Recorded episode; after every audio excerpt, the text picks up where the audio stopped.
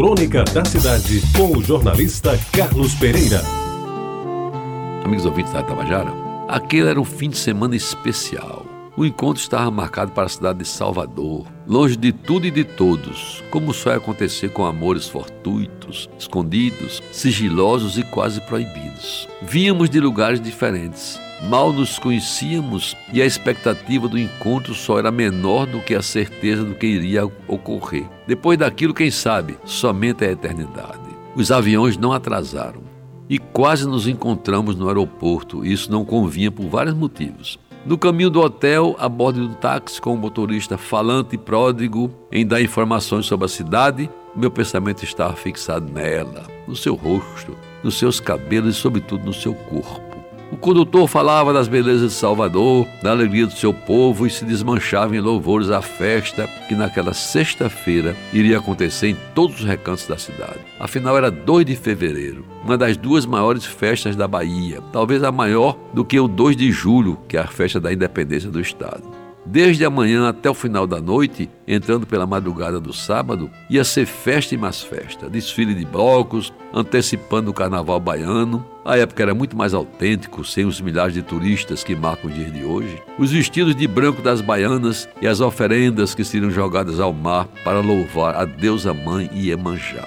Amigos ouvintes, enfim, depois do almoço no hotelzinho modesto e confortável, na praia de Itapuã, fomos todos para Beira-Mar onde os festejos já se estendiam com centenas de pessoas esperando os barcos que tinham saído de manhã e estavam voltando cheios de peixes e prontos para receber as baianas de branco e as flores que seriam espalhadas nas águas em louvor da mãe Iemanjá. Ficamos, eu e ela, sentados num banco tosco de madeira, olhando para o céu, para o mar e para aquelas pessoas impregnadas de fé e convicção de que aquela era realmente a sua maior festa.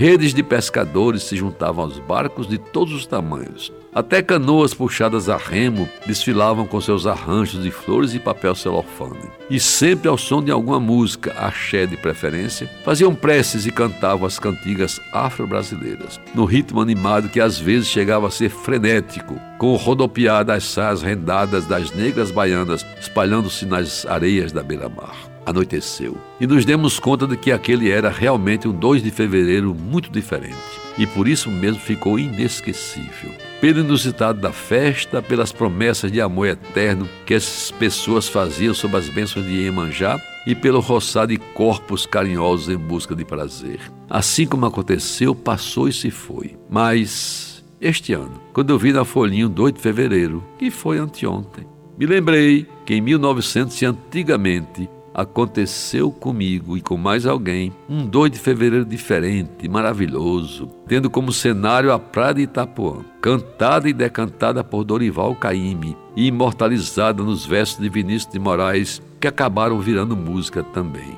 Pois bem, amigos ouvintes, entre o pôr do sol e o ir embora da lua em Itapuã, naquela sexta-feira, 2 de fevereiro, muita coisa de boa aconteceu. E talvez por isso mesmo a data ficou inesquecível. Você ouviu Crônica da Cidade com o jornalista Carlos Pereira.